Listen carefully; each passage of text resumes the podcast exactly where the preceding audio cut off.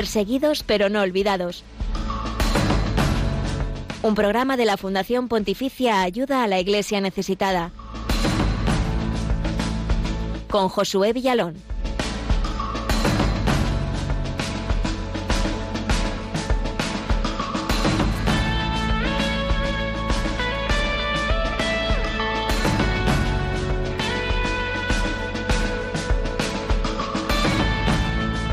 La Iglesia de Ucrania sigue sufriendo junto a su pueblo las peores consecuencias de la invasión del ejército ruso, una guerra que ya va por dos semanas de escalada de violencia, con miles de soldados y civiles muertos. En los últimos días nos están llegando testimonios desde Mariupol, en el sur del país, una ciudad cercada por los bombardeos, donde miles de personas quieren salir y algunos están muriendo en esa escapada por las bombas. También se ha denunciado el ataque contra un hospital infantil. Pero hay esperanza. Es la misión de los sacerdotes y religiosas que están junto a los que más sufren. En unos minutos vamos a hablar con el padre Pedro Zafra, joven sacerdote español que sigue en Kiev, capital de Ucrania. Y también vamos a contactar con la hermana Ana Sainkoska, religiosa que está en la frontera de Polonia con Ucrania atendiendo a los refugiados. Comenzamos este Perseguidos pero no olvidados de hoy jueves 10 de marzo. Bienvenidos.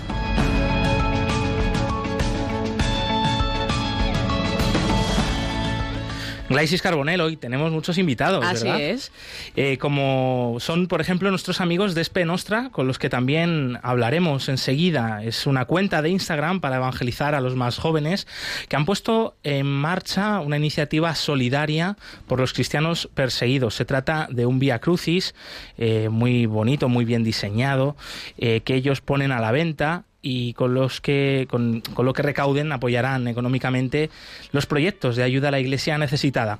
Eh, Espe Nostra son Juan Manuel Caracuel y Cristian Carrasco, dos jóvenes seminaristas de Málaga, que son los que están detrás de esta iniciativa. Hablaremos hoy con ellos, te lo contamos en unos minutos.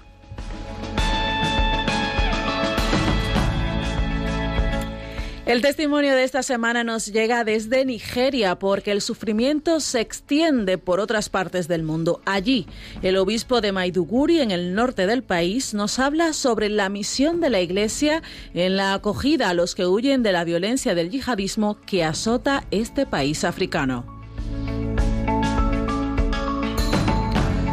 Y hoy también vamos a estar cerca de ti, desde Zaragoza, con nuestro compañero, compañero Pablo Rivero, que nos presentará la Semana por la Iglesia Perseguida, que van a celebrar en los próximos días en la capital aragonesa, para así conocer de primera mano las vidas y los testimonios de los cristianos perseguidos.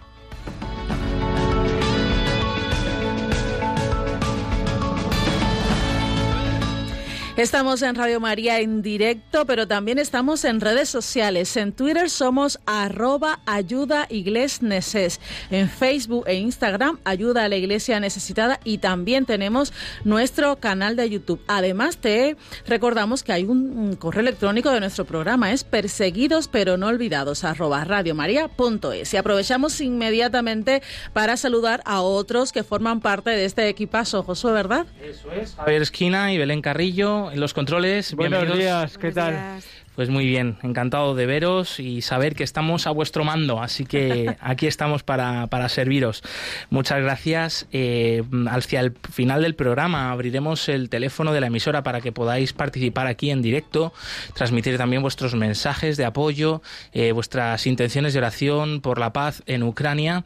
Eh, mientras tanto, os invitamos a acompañarnos y acompañar a estos invitados tan importantes que tenemos hoy, precisamente desde este país que está viviendo sumido en una guerra tremenda. Así que quedaos con nosotros y con nuestros hermanos pobres y perseguidos en el mundo.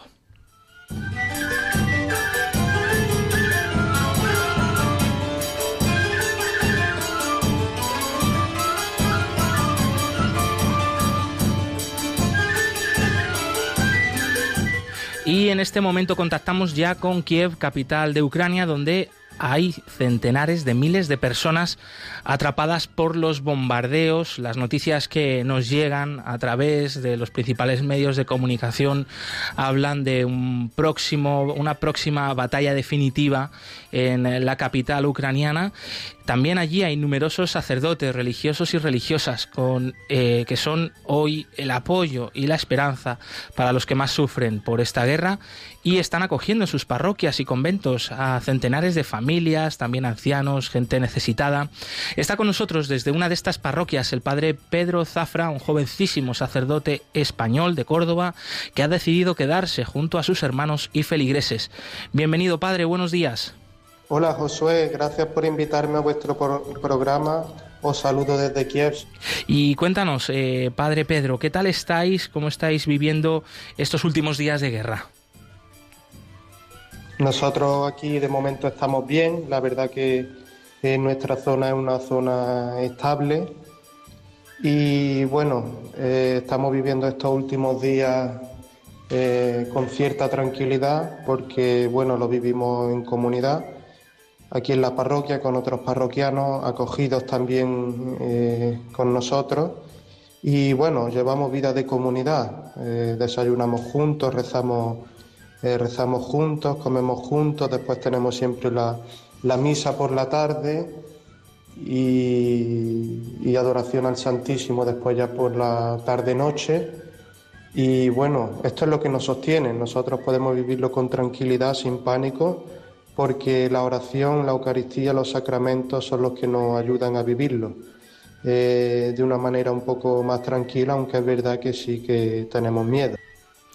Padre Pedro, ¿pensabas que era posible eh, que sucediera una guerra a esta escala en Ucrania? ¿Cómo era vuestro día a día antes de la invasión de Rusia?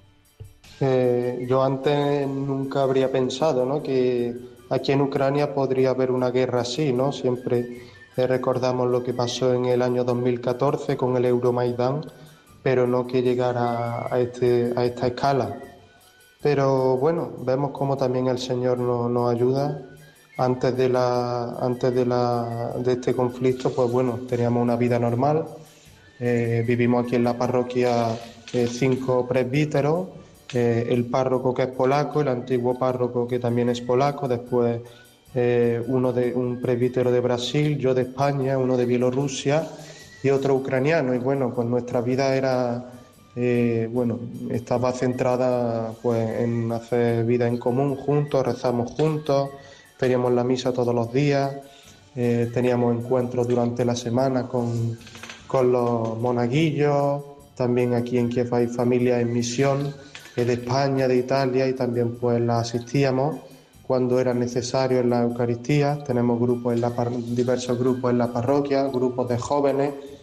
Y, bueno, nuestra pastoral estaba también orientada eh, a la familia y nada. Y ese era nuestro, nuestro día a día, ¿no? Estábamos todo el día corriendo para allá, para acá, que a pesar de que somos muchos, pero tenemos, tenía, tenemos muchas obligaciones.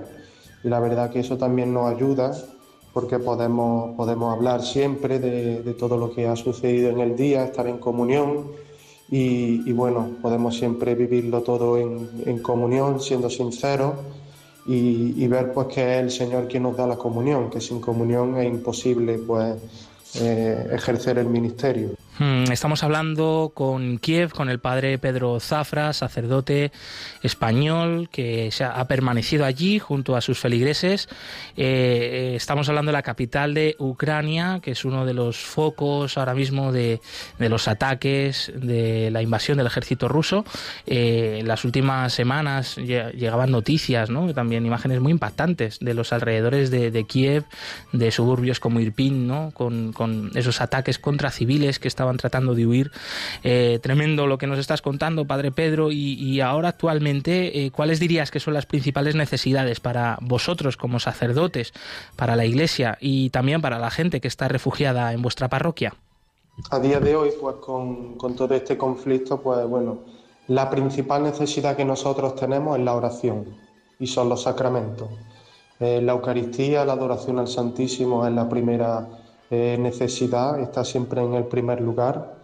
Y, bueno, aparte pues de esa necesidad, pues bueno, gracias a Dios, tantas personas de todo el mundo, tan conocidos míos, pues siempre me llaman, me dicen rezamos por vosotros, tenemos muchísimos monasterios que rezan por nosotros de distintas partes del mundo y vemos cómo la oración nos sostiene. También vemos también cómo nos llega ayuda humanitaria de, de diversos lugares y vemos pues que el Señor provee en esta situación, ¿no? También porque tenemos acogida a personas pues de distintas edades, incluso ancianos, pero vemos que el Señor nos asiste, no nos deja en esta situación, eh, sentimos su presencia también a través de su providencia.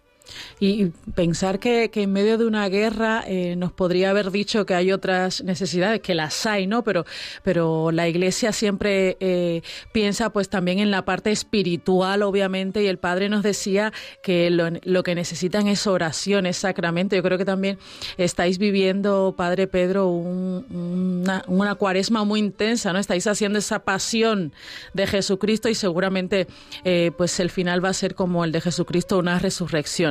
Padre, ¿puedes compartir con nosotros algún momento concreto donde hayáis experimentado que Dios sigue a vuestro lado? El testimonio, pues, por ejemplo, de alguna persona de vuestra parroquia o que te haya pasado a ti mismo.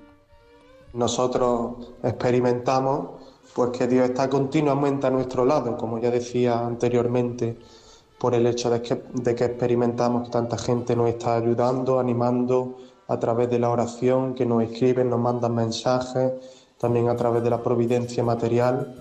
Y bueno, yo puedo decir que, que personalmente tuve un momento de, crisis eh, cuando empezó todo este conflicto, de seguirme, de quedarme, ¿no? Y entonces le pedí al Señor que me diera una palabra, que me iluminara. Y rezando la oración de los laudes, abrí una palabra al azar, un evangelio, ¿no? en el que Jesús le pregunta, le dice a sus discípulos, ve, ven y sígueme. Y este discípulo le dijo, no, deja primero que me despida de los míos. Y, pero Jesús le dijo, no, no, no mires atrás, ven y sígueme. Después a otro discípulo Jesús le dice lo mismo, ven y sígueme. Y entonces este discípulo le respondió, pero déjame primero que entierre a, a mis parientes. Y Jesús le respondió, deja a los muertos que entierren a sus muertos, tú ven y sígueme. Y posteriormente a este fragmento leí el fragmento siguiente, que era el envío de los 72 discípulos a la misión.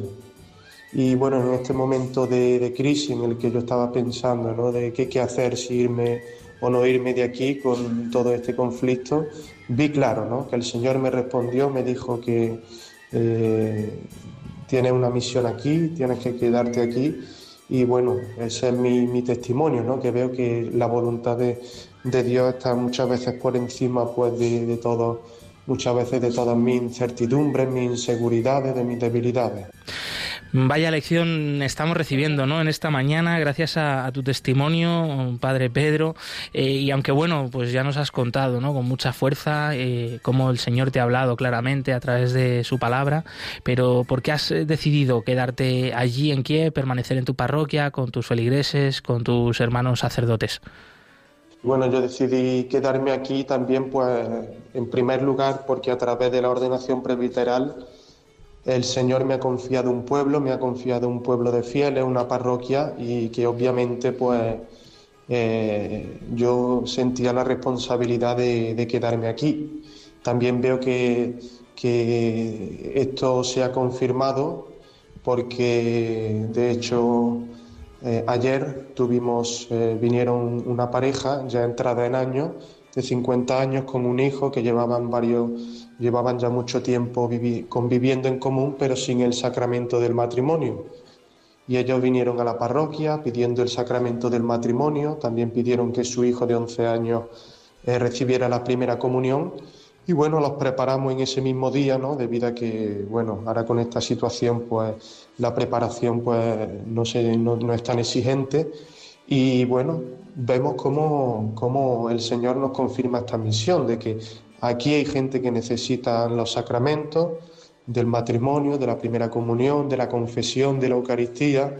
Y entonces, pues yo prácticamente veo que el Señor me llama aquí y he decidido quedarme aquí, pues porque es la misión a la que el Señor ya eh, me llamó desde hace 10 años que estoy aquí en Ucrania y desde hace ya nueve meses como, como presbítero que me ordené el año pasado en junio. Y entonces pues yo veo pues que el Señor a través del ministerio pues me da también esta responsabilidad, esta misión. Y veo que, que yo estoy aquí no porque sea mejor que los demás, sea más santo o sea menos pecador, sino yo soy igual que toda otra persona, soy pecador, soy débil, eh, escapo del sufrimiento muchas veces, pero es el Señor quien me da la fuerza, como ya os digo, pues a través de los sacramentos.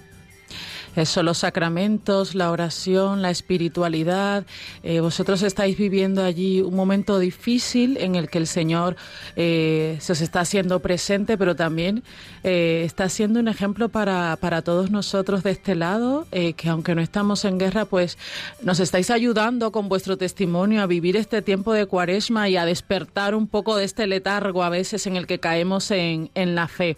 Así que muchas gracias por, por ese ejemplo y, y por esa posibilidad postura a la luz de, la fe, Padre Pedro. Bueno, un último mensaje para los oyentes de Radio María y sobre todo, ¿qué te gustaría decir a, tu familia, a tus amigos de Córdoba que seguramente están muy unidos en oración por ti, por tu comunidad y por toda Ucrania? Pues quería transmitiros pues que nosotros estamos viviendo esta situación con cierta tranquilidad, que es la tranquilidad que nos viene del Señor, de descansar en su voluntad y, bueno, el mensaje que yo puedo dar a todos, que nosotros, que yo estoy aquí, ¿no? Porque Cristo ha resucitado, porque tantas personas se preguntan, ¿no? Eh, si Dios existe, si Dios es bueno, ¿por qué permite el sufrimiento? Y es una pregunta pues que especialmente en estos momentos pues le surge a estas personas, ¿no? A todo el mundo, ¿no? Pero si recordamos bien, pues Jesucristo, siendo Dios, se hizo hombre adquirió la condición humana y decidió eh, también sufrir y se entregó su vida sufriendo por nosotros, o sea que Él fue el primero que sufrió.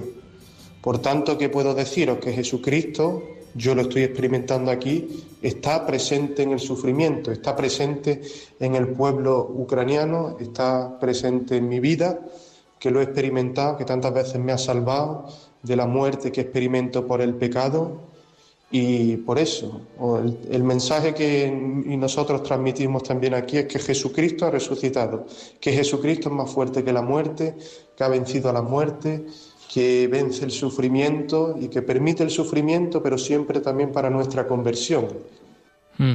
Gracias por este último mensaje, que es una lección de nuevo para todos nosotros desde este lado, ¿no? Donde tenemos aparentemente todo, donde tenemos paz y a veces eh, nuestra vida también se tambalea, ¿no? Seguimos unidos en la oración por la paz. Padre Pedro Zafra, eh, sacerdote en Kiev. Eh, español, jovencísimo, cuídate mucho, esperamos poder volver a hablar contigo pronto. Un abrazo.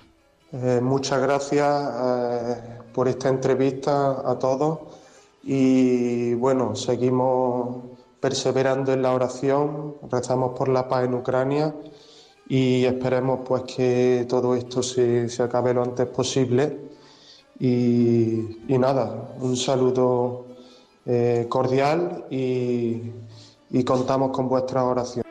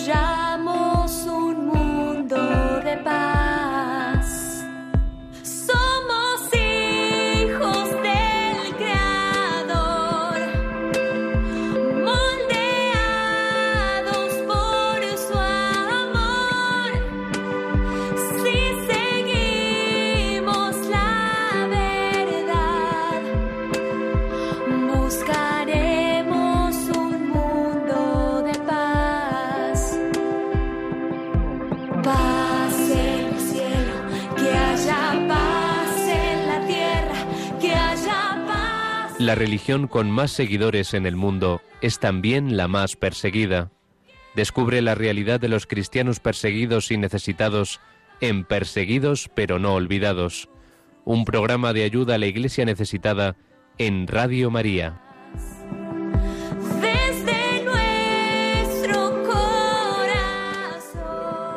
11 y 20 minutos, 10 y 20 minutos en las Islas Canarias. Lo avanzábamos al principio del programa. Camino a la Pasión es el título de una iniciativa de Espes Nostras, una cuenta de Instagram para evangelizar, especialmente dirigida a los jóvenes, pero llamada a todas las personas a vivir una, vida más cerca de Jesús. Y en esta cuaresma, Espes Nostra, detrás de la cual hay dos jovencísimos seminaristas de Málaga, eh, ha lanzado esta iniciativa, un Vía Crucis, un Vía Crucis para eh, rezar, eh, para unirnos a ese misterio de la pasión y muerte de Jesús pero también un Via Crucis solidario, ¿no? Porque se trata de una serie de octavillas muy bien diseñadas, con diseño muy bonito. Eh, ahora nos contarán más sobre ello, eh, que está a la venta por un módico precio y cuyo, bueno, pues eh, beneficio va destinado a proyectos de ayuda a la Iglesia necesitada para apoyar a, los cristianos pobres y perseguidos en el mundo. Y tenemos con nosotros a, uno de estos iniciadores de, de Spes Nostra. Bienvenido, buenos días. Hola, buenos días. Pues la primera pregunta que te queríamos hacer, eh, Juanma Caracuel, eh, seminarista, bueno, creo que ya diácono, ¿no? De la diócesis de Málaga. Enhorabuena eh, por ese ministerio que la Iglesia pues te ha concedido. Y cuéntanos, ¿cómo surgió esta iniciativa de este Via Crucis Solidario? ¿Qué tiene de particular que lo diferencia quizá de otros o de otro tipo de iniciativas similares que, han, que surgen en estos días de la cuaresma? Bueno, en el Via Crucis surge de la necesidad un poco de, responder a la oración en cuaresma, ¿no? En Desde Nostra pues procuramos caminar con la Iglesia en su vida litúrgica, en su vida espiritual, y a lo largo del año pues hemos procurado acompañar a nuestros seguidores en la Pascua, en la Navidad, en el Adviento, y cuando nos planteamos la cuaresma quisimos centrar la mirada un poco en, en lo que es la esencia, que es la cruz del Señor. Hacia eso caminamos, hacia la pasión. Y la Iglesia nos enseña desde hace muchísimos siglos que la gran oración para contemplar la pasión del Señor es el Via Crucis. Y entonces, pues, nos planteamos poder actualizar una oración tan milenaria a los jóvenes de hoy en día, no verlo como algo anticuado y pasado, sino que fuese algo actual, dinámico y llamativo. Y así surgió, además con la intención de que este Via Crucis no solamente a, pues, ayudar a los jóvenes a rezar, sino también a, a poder ejercer otras de esos consejos que la Iglesia nos dice, que es la limosna, pues dando la oportunidad a la gente de adquirir el Via Crucis, rezar con él y además pues ayudar a una de las instituciones que la Iglesia nos ofrece en la ayuda a los cristianos que peor lo pasan. Mm. Así que bueno, no tiene nada de especial en el sentido de, de ser mejor ni peor que ninguno. Simplemente es una propuesta humilde que dos seminaristas de Málaga pues ofrecen a los jóvenes de hoy en día. Y como tú bien decías, Juanma, pues habéis escogido ayuda a la Iglesia necesitada para hacer este Via Crucis además solidario. Pero ¿por qué precisamente ayuda a la Iglesia necesitada? Ah, hay otras instituciones de la Iglesia que sabemos que también eh, son instituciones benéficas, solidarias. ¿Por qué habéis escogido precisamente nuestra Fundación Pontificia? Bueno, en primer lugar porque queríamos que fuese algo centrado en la pasión, en lo que la gente pasa, en el sufrimiento. Eso por un lado. En segundo lugar, nosotros tuvimos en cuenta que la oración de la Iglesia del Viernes Santo, que es el Día de la Pasión, va dirigida a los cristianos perseguidos. Y en tercer lugar, quisimos escoger una fundación pontificia que fuese de la Iglesia universal, y no de un movimiento, de una asociación, sino que fuese algo de la Iglesia de todo el mundo. Y entre todas estas bueno, posibilidades, pues lógicamente estaba la, la institución de ayuda a la Iglesia necesitada y además tenemos una buena relación con la, con la coordinadora de aquí de Málaga, que es compañera nuestra, con Ana Aldea, y nos ha facilitado muchísimo el trabajo y nos ha hecho descubrir o redescubrir más eh, el papel de los cristianos perseguidos en la vida de los, de los cristianos de Occidente, los que quizás pues no sufrimos esa realidad. Esto sirviera para que la diócesis de Málaga y en general los jóvenes de España descubriéramos el sufrimiento de los cristianos que sufren en países que están perseguidos, pues bendito sea Dios, ¿no? Desde aquí un saludo a Ana Aldea, compañera, claro que sí, de Ayuda a la Iglesia Necesitada en Málaga. Y, Juanma, eh, este Via Crucis está disponible a través de vuestra cuenta de Instagram, arroba espesnostra.oficial. Eh, ¿En qué consiste exactamente el Via Crucis? ¿Cómo, ¿Cómo está formado? Y cuando alguien, bueno, que nos esté escuchando, se interese, ah, pues a mí me gustaría colaborar eh, y, apoyar también este proyecto de, de estos seminaristas de Málaga, ¿qué se va a encontrar? Este Via tiene como tres patas. Por un lado, es lo que hemos comentado de, la ayuda a esta institución. Por otro lado, unas ilustraciones que ha hecho una, muchacha súper joven de Málaga, que se llama Pablo Sánchez. Tiene una cuenta que se llama Medias Arte y Lunares, un arte lunares. Y son unas ilustraciones que, que reflejan mm, unas imágenes de la Semana Santa de Málaga, en un guiño al centenario de agrupación que estamos celebrando aquí.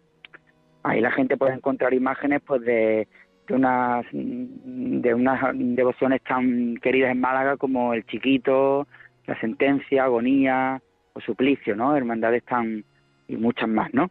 Esa es la segunda pata. Y la tercera son las meditaciones, que la novedad de este Via Cruz es que no escribe las meditaciones una sola persona, sino que son 14 personas diferentes las que redactan, las que nos ayudan a contemplar la pasión. De manera que en ella escriben sacerdotes diocesanos, religiosos, laicos, jóvenes, más mayores, incluso unas cuentas de, Instagram que están creando contenido y ayudando a vivir la fe también como nosotros, ¿no? Digamos que es un trabajo colaborativo, como a mi compañero Cristian y a mí nos gusta decir, este Via Cruz es un poco eh, un, gran Pentecostés que irradia experiencia del resucitado, de contemplar la pasión, de saber que ese Cristo muerto ha resucitado contemplamos toda la pasión y cada uno pone un granito de arena para poder mm, todos juntos rezar y caminar a la pasión que celebraremos en breve. Genial, Juanma. Oye, por último, vamos a recordar cómo se puede adquirir este Via Crucis que habéis creado. Pues tenemos cuatro canales para poder adquirir el Via Crucis. En primer lugar, los que son de Málaga, los que tenemos la suerte de vivir en Málaga, pues tenemos dos puntos de adquisición, que son la librería Nazaret de calle Dos Aceras y Cerería Zalo, que es una tienda cofrade que se encuentra en calle Santa María, junto al Obispado. Los que son de fuera, que son la mayoría de la gente que nos está pidiendo el Via Crucis, pueden adquirirlo o bien por nuestra cuenta de Instagram, mediante un mensaje directo, dándonos la dirección y demás, ya le informamos, o bien eh, por nuestro correo electrónico, también lo puede solicitar a espesnostra.pedidos.gmail.com.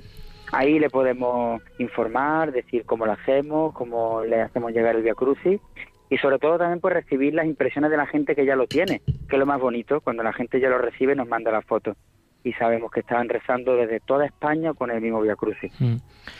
Pues ahí tomamos nota, Juanma Caracuel, diácono de la diócesis de Málaga, iniciador de Spenostra, de Spes y, de esta iniciativa del Via Crucis Camino a la Pasión. Yo, vamos, ya os he buscado en el Instagram y ya os he dado a seguir porque también, oye, estáis subiendo un contenido estupendo que diariamente pues nos ayuda, ¿no? A rezar, lo que comentabas también en la entrevista. Un fuerte abrazo, amigo, muchas gracias. Muchísimas gracias a vosotros por la labor que hacéis, Estación Radio María, como en este programa de sensibilizar con el sufrimiento de los cristianos en otros países. Gracias.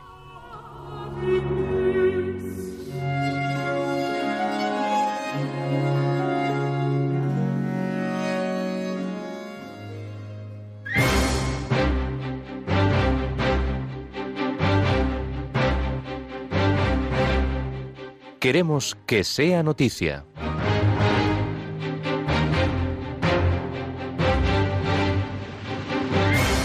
Obispos de Honduras condenan el asesinato de un sacerdote. Los obispos de la Conferencia Episcopal de Honduras en Centroamérica condenaron enérgicamente el asesinato atroz del sacerdote José Enrique Vázquez Cálix, quien era párroco de la parroquia San José y responsable diocesano de las obras misionales pontificias desde el año 2018. El padre José Enrique fue reportado como desaparecido el miércoles 2 de marzo luego de visitar a sus padres en el municipio de Santa Cruz de Yojoa. Posteriormente, su cuerpo fue reconocido en la morgue judicial de San Pedro Sula, con seis impactos de bala el día jueves 3 de marzo. El obispo, grupos de pastoral juvenil, fieles, familiares y sacerdotes de la diócesis acompañaron sus honras fúnebres. Mariupol es como el infierno, testimonio de un sacerdote católico desde Ucrania. Así lo asegura ayuda a la iglesia necesitada el padre Pablo desde, desde la ciudad portuaria de Mariupol en el mar Azov al sur de Ucrania, una ciudad que se encuentra sitiada por las tropas rusas. Desde el 3 de marzo ayuda a la iglesia necesitada había perdido el contacto con los sacerdotes. Finalmente se recuperó la conexión de nuevo con el padre Pablo. El sábado por la tarde habían conseguido salir de Mariupol con un grupo de 100 coches. Todavía están de camino y no han llegado a un lugar seguro. Los sacerdotes han vivido un infierno. Por favor, informad al mundo. Esto es una tragedia. Los disparos son indiscriminados. Toda la ciudad parece un campo de batalla. Las bombas caen por todas partes. Solo se oyen disparos por doquier. Mariupol es una ciudad cercada por el ejército ruso. La gente permanece en los sótanos. Así lo declaraba el sacerdote Pavlo desde Ucrania. you Religiosas de Ucrania perseveran en la atención a los heridos y a sus familias. Pese al creciente riesgo que se corre en las zonas de guerra de Ucrania, las comunidades religiosas permanecen allí para atender a la población. Magda Kasmarek, responsable de los proyectos de ayuda a la iglesia necesitada para Ucrania, mantiene un estrecho contacto con numerosas congregaciones femeninas en la zona de guerra. Las religiosas están llenas de miedo y preocupación, pero también saben que cuentan con el apoyo de la oración y la solidaridad mundial informa Kasmarek. Además, conmovida, hablaba de una conversación con una religiosa de un convento del norte de Ucrania. En este lugar se está librando una batalla feroz. De noche, las hermanas han tenido que refugiarse varias veces en el sótano y duermen con sus hábitos para poder salir corriendo de sus celdas en cualquier momento. Además, de noche se apagan todas las luces del convento para no ser blanco de ataques aéreos. La archidiócesis de Kaduna, en el norte de Nigeria, confirma oficialmente el secuestro del padre Joseph Akete. La Archidiócesis de Kaduna ha confirmado oficialmente con un comunicado enviado a la agencia Fides el secuestro del padre Joseph Akete Bako, párroco de la Iglesia Católica de San Juan en Cudenda, en el área de gobierno local de Kaduna Sur, en el estado de Kaduna. Lamentamos confirmar oficialmente el secuestro de uno de nuestros sacerdotes, el padre Joseph, en su residencia de la Iglesia de San Juan, alrededor de la 1 y 30 de la madrugada del 8 de marzo. En el transcurso del asalto, el oficial de seguridad Luca Philip resultó asesinado, mientras que otras cuatro personas fueron secuestradas en las casas cercanas, dice el comunicado. La archidiócesis invita a los fieles a rezar por la persona asesinada y por la liberación de los secuestrados. Hasta aquí la información de esta última semana respecto a la iglesia pobre y perseguida en el mundo. Más noticias en la web ayuda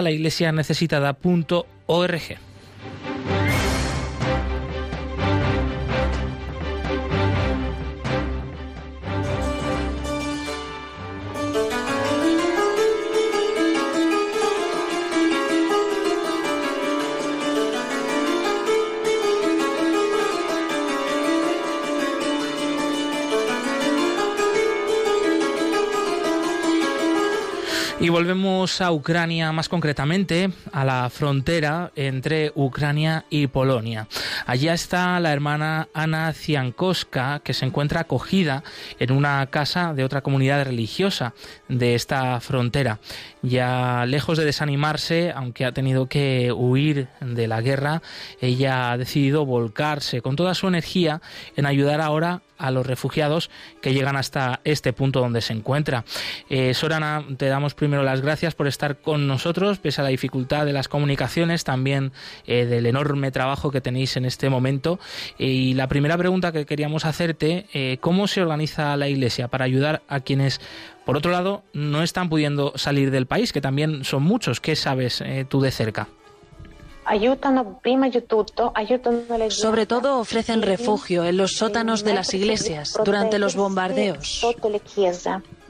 También dan de comer a la gente. Aquí han llegado dos personas que se refugiaron en nuestra iglesia, en Kiev, en el subterráneo. Y que me han hablado sobre toda la atención que recibieron de las religiosas y de los sacerdotes. Además de Cáritas, que reparte todo lo que puede de la mejor manera. e come in modo che è possibile. Hermana, y en ese punto de la frontera con Polonia donde estás tú, ¿qué estáis haciendo exactamente para ayudar a toda esa gente que va llegando y, huye de los bombardeos en, el resto de Ucrania? Eh, ¿Qué cosa hacemos nosotros? ¿Qué, hacemos nosotros? Bueno, primero vamos a la estación de tren. Hace falta traducir. La gente que llega de Ucrania está en shock, en pánico. No saben cómo ni dónde ir. Eh, Hay muchos que tienen familia en Polonia o en otros países, pero no entienden el polaco. Y los polacos tampoco entienden el ucraniano, ni los policías tampoco. Por eso yo les ayudo como traductora. Les acompaño en cosas como tomar el tren o les digo dónde pueden quedarse a descansar.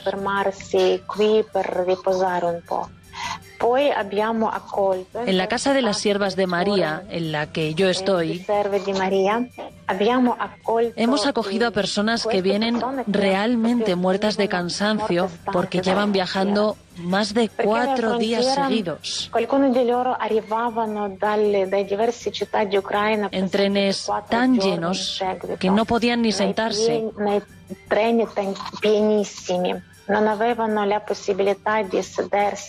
sin comer ni dormir. Perciò qualcuno, tanti di loro vogliono almeno il primo Llegan aquí y solo quieren ducharse, comer y descansar.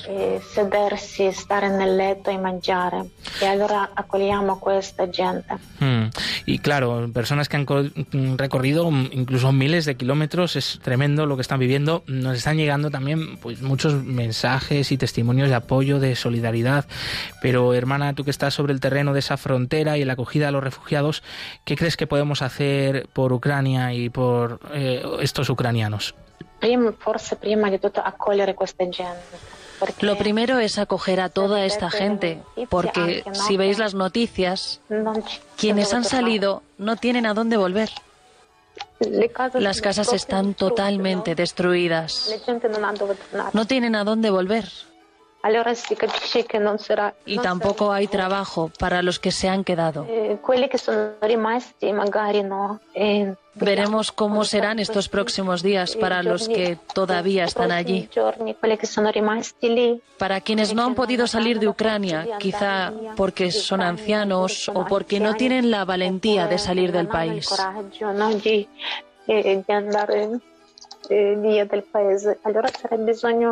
Quizá más adelante se pueda construir alguna cosa. Eh, para los que se han quedado o para los que quieran volver.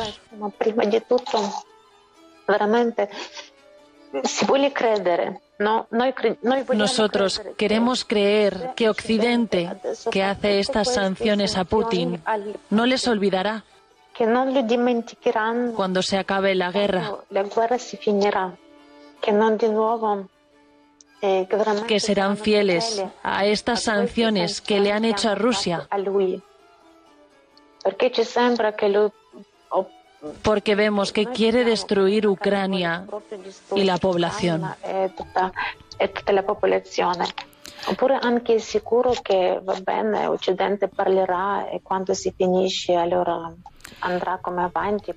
Eso esperamos, hermana. Esperamos que, pues, desde Occidente mm, puedan seguir las negociaciones, las conversaciones diplomáticas y que ah, de alguna manera esto pueda influir en el fin del conflicto. Usted hablaba de, bueno, de, lo que pasará en los próximos días. ¿Cómo, cómo afrontan esa expectativa del futuro inmediato eh, en medio de esta guerra? Eh, no esperamos, nosotros esperamos el bien. Eh,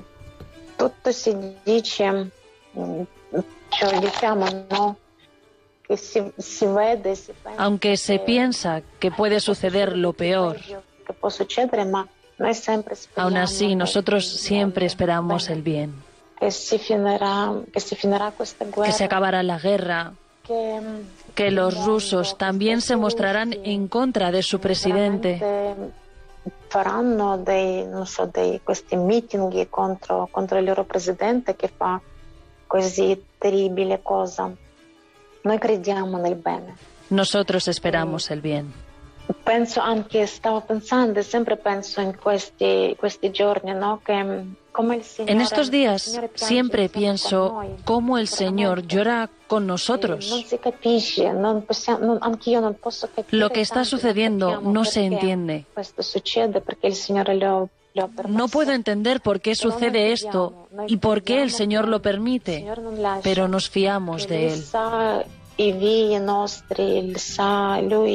Él no nos deja, Él sabe la historia de todos y de cada mal.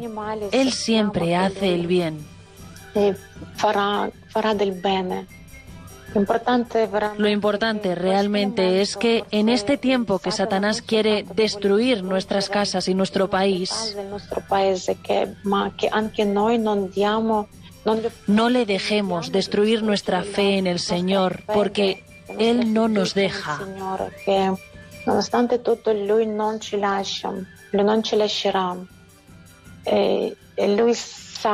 mm. Él sabe por qué y cómo, cómo, y cómo se resolverá todo. Mm, También rezamos por los que ya han muerto. A tutte le offerte di questa guerra. para que ellos desde el cielo nos ayuden y sostengan con la comunión de los santos, de la Iglesia, con la Iglesia que sufre. Muchísimas gracias. Muchísimas gracias, Sorana Zainkowska, religiosa ucraniana que se encuentra ahora mismo en la frontera entre Polonia y Ucrania atendiendo a los refugiados que llegan hasta allí. Es un ejemplo más ¿no? de cómo la iglesia ucraniana se está quedando en esta zona tan golpeada por esta terrible guerra. Eh, por eso también va en vuestra ayuda, en ayuda de, religiosas como, como Ana, la campaña de emergencia y ayuda a la iglesia necesitada para sostener a la iglesia ucraniana, que pretende ayudar a esos casi 5.000 sacerdotes y religiosos y, y más de 1.300 religiosas que siguen allí. Un fuerte abrazo y hasta pronto.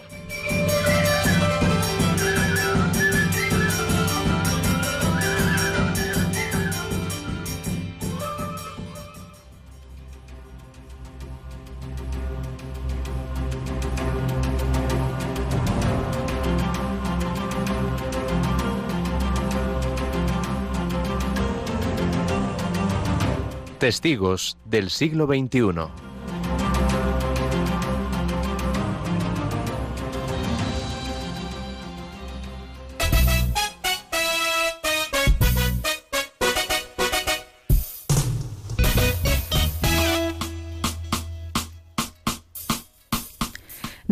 Y Charles son de Nigeria. Ellos lo han perdido todo a causa de su fe. Han sido perseguidos por esa causa y ahora se encuentran en un campo de desplazados en Maiduguri, donde reciben atención pastoral, así como alimentos, agua potable y educación, gracias a los proyectos de ayuda a la iglesia necesitada. Monseñor Oliver es uno de los sacerdotes que les acompaña en este camino de sanación. En Pulca tenemos más de 30.000 desplazados internos que viven en condiciones infrahumanas. Fueron desplazados por la fuerza de sus hogares ancestrales por los terroristas de Boko Haram. Muchos de ellos fueron asesinados y algunos de ellos incluso mueren en el camino. Por la noche cuando duermo, la mayoría de las veces sueño con ser atacada. Cada vez que llega la noche tengo mucho, mucho miedo de Boko Haram. Siento que debería ser solo por la mañana. No debería haber más noches otra vez. Aunque muera, aunque sufra, por Cristo, por su nombre, el cristianismo en este mundo, tengo esperanza.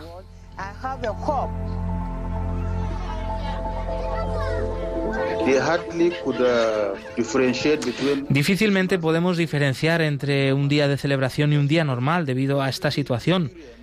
Por ejemplo, no experimentamos ni expresamos la alegría por la Navidad. Antes de que ocurriera la crisis solíamos disfrutar de las fiestas aquí. Para ser sincero, ahora no tenemos tranquilidad.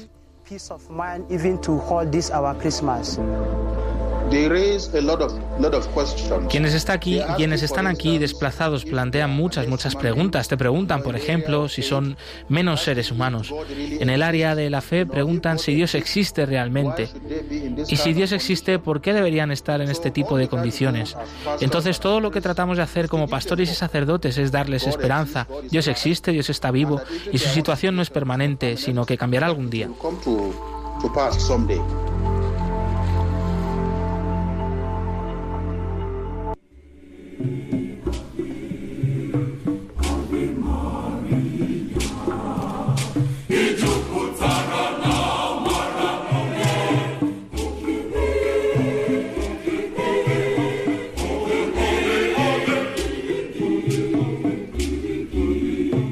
11 y 45 minutos, 10 y 45 minutos en las Islas Canarias y continúas en Radio María, en el programa Perseguidos pero no olvidados, donde te, estamos acercando la realidad de la Iglesia en Nigeria con este testimonio que acabamos de escuchar, pero sobre todo la realidad que están atravesando nuestros hermanos, especialmente sacerdotes religiosas que permanecen en Ucrania pese a la guerra, sosteniendo a los más necesitados, a los que huyen de la violencia, también a los que se quedan por distintas situaciones.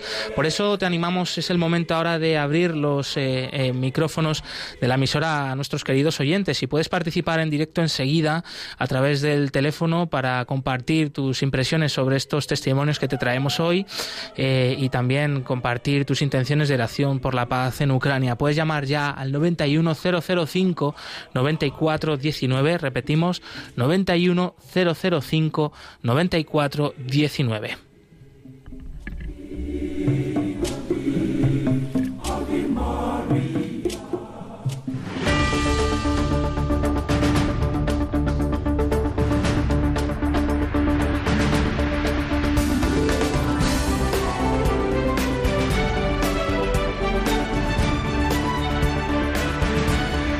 De ti.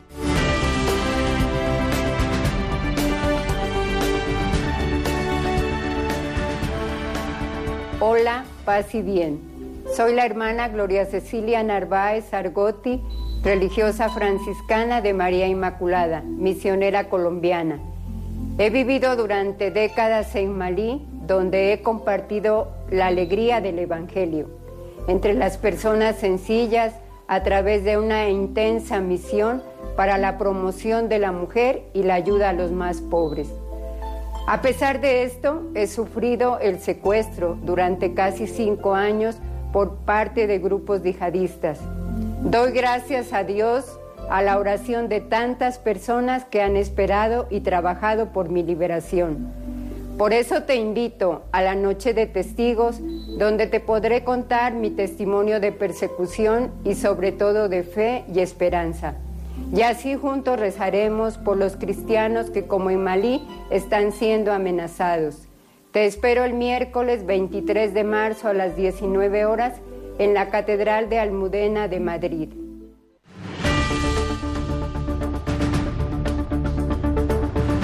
Este es un mensaje muy fuerte, muy importante de ese próximo evento que tenemos eh, con ayuda a la Iglesia necesitada, esta vigilia de oración y testimonios en vivo, como va a ser el de la hermana Gloria, que la escuchábamos, la vamos a poder ver en persona, escuchar en persona eh, en esta Catedral de la Almudena de Madrid, próximo miércoles 23 de marzo, como nos decía, a las 7 de la tarde, vigilia presidida por el cardenal, arzobispo de Madrid, don Carlos Osoro.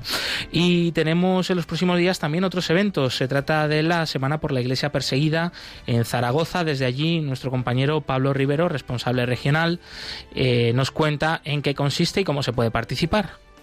Buenos días, Josué Iglesias y oyentes de Radio María. En Zaragoza vamos a celebrar efectivamente una semana por la Iglesia perseguida desde el próximo lunes día 14 al domingo día 20. ¿En qué va a consistir esta semana por la Iglesia perseguida por los cristianos en necesidad? Pues sencillamente en un conjunto de actos en los que habrá información, habrá oración y se promoverá la caridad. Eh, ¿Con qué intenciones? Pues cada día lo vamos a dedicar a un país diferente. Empezaremos por Siria, luego pasaremos por Burkina Faso, el miércoles por, Mozambique, el jueves será dedicado a Nicaragua, el viernes será dedicado a Ucrania y el sábado a Pakistán. Además de estas intenciones en, en las misas correspondientes a esos días, como actos más extraordinarios, pues tendremos la celebración de una conferencia a cargo de Josué Villalón sobre los cristianos pobres en Mozambique y en Líbano, a raíz de sus recientes experiencias en esos países. El jueves, como todos los terceros jueves de mes, lo dedicaremos a la adoración eucarística y al rosario. El viernes, un Via Crucis a las siete y media por los cristianos perseguidos. El sábado, ya día 19, día de San José, un mini concierto de órgano después de la misa de 7 de la tarde y el, domingo, día, día 20, ya cerrará esta semana, esta interesante semana, nuestro arzobispo emérito, don Vicente. Eh, hay que decir que ¿por qué lo hacemos en la iglesia de Santa Engracia? Primero porque nos ha invitado su párroco, don Santiago Aparicio. En segundo lugar, porque es nuestra iglesia de referencia, es la Basílica Martirial de Zaragoza. Y claro, estamos unidos en la comunión de los santos y de los mártires en particular. Además de todos estos actos, durante toda la semana estará expuesta en el interior de la basílica una interesantísima exposición sobre los rostros de la misericordia, un recorrido por las obras de misericordia muy adecuado en tiempo de cuaresma para reflexionar y para rezar. ¿Y qué más os puedo contar? Pues bueno, pues que estamos invitando a todas las parroquias del arciprestazgo, de la vicaría, estamos invitando también a todas las delegaciones episcopales, a, congregaciones, órdenes, colegios, etcétera, a que se puedan sumar a algunos de los actos, algunos de los días a esta semana por la Iglesia perseguida. Y eh, nada, esperamos que sea, que sea un éxito. ¿Eh? en cuanto a la, a la participación y sobre todo a la oración. Y eso es todo lo que os puedo contar hasta el momento de lo que va a suceder en Zaragoza la próxima semana. Estáis todos invitados. Muchísimas, muchísimas gracias. y muy feliz día. Eso, muchísimas gracias Pablo. Ya lo saben, semana por la Iglesia perseguida en Zaragoza y de inmediato nuestro momento de oración por Ucrania.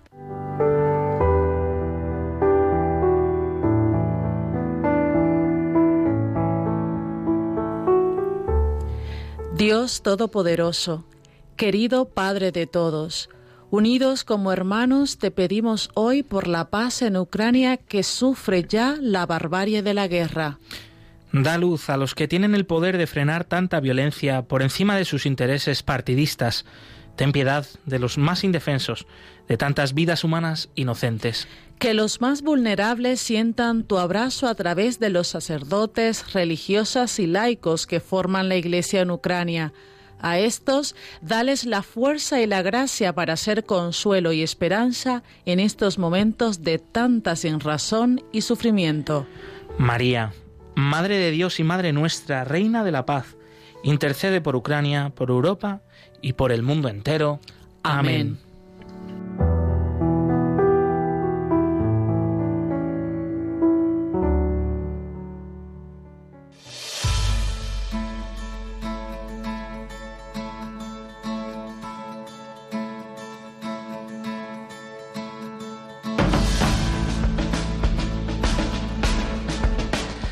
La tremenda guerra en Ucrania continúa con miles de vidas eh, segadas, pero allí también permanece la iglesia, la iglesia que está junto a su, a su pueblo, junto a los que más sufren, miles de sacerdotes, religiosos y religiosas que están abriendo sus parroquias y sus refugios a los más necesitados. Ha estado con nosotros aquí uno de ellos, el padre Pedro Zafra, español de Córdoba, que ha decidido quedarse junto a sus feligreses y sus hermanos para seguir transmitiéndoles esta, esperanza y esta alegría del Evangelio.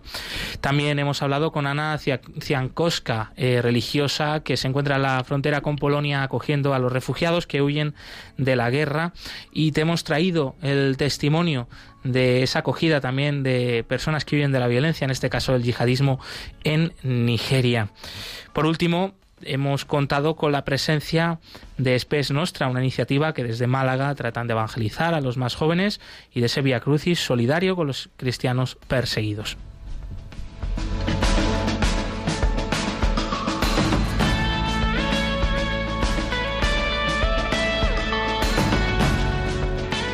Y muy cerquita de ti hemos estado en Zaragoza con esa semana por la iglesia perseguida del lunes 14 hasta el día 20, con conferencias, adoración, conciertos, va a ser muy especial. Y también os hemos recordado esa noche de los testigos, vigilia de oración y testimonio de los cristianos perseguidos el 23 de marzo a las 7 de la tarde, en la Catedral de la Almudena, presidida por el cardenal Osoro y con los testimonios de un matrimonio de pakistaníes que ha tenido que huir de su país por la fe y de la hermana Gloria Cecilia Narváez, que estuvo secuestrada casi cinco años en Malí.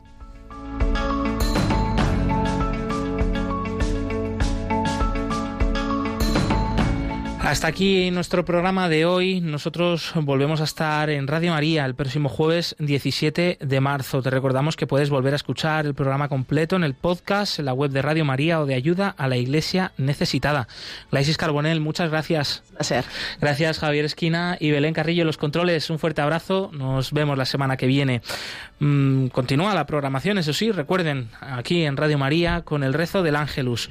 Movidos por el amor de Cristo al servicio de la Iglesia que sufre un fuerte abrazo y hasta pronto. Concluye en Radio María, Perseguidos pero no olvidados, un programa de la Fundación Pontificia Ayuda a la Iglesia Necesitada, con Josué Villalón.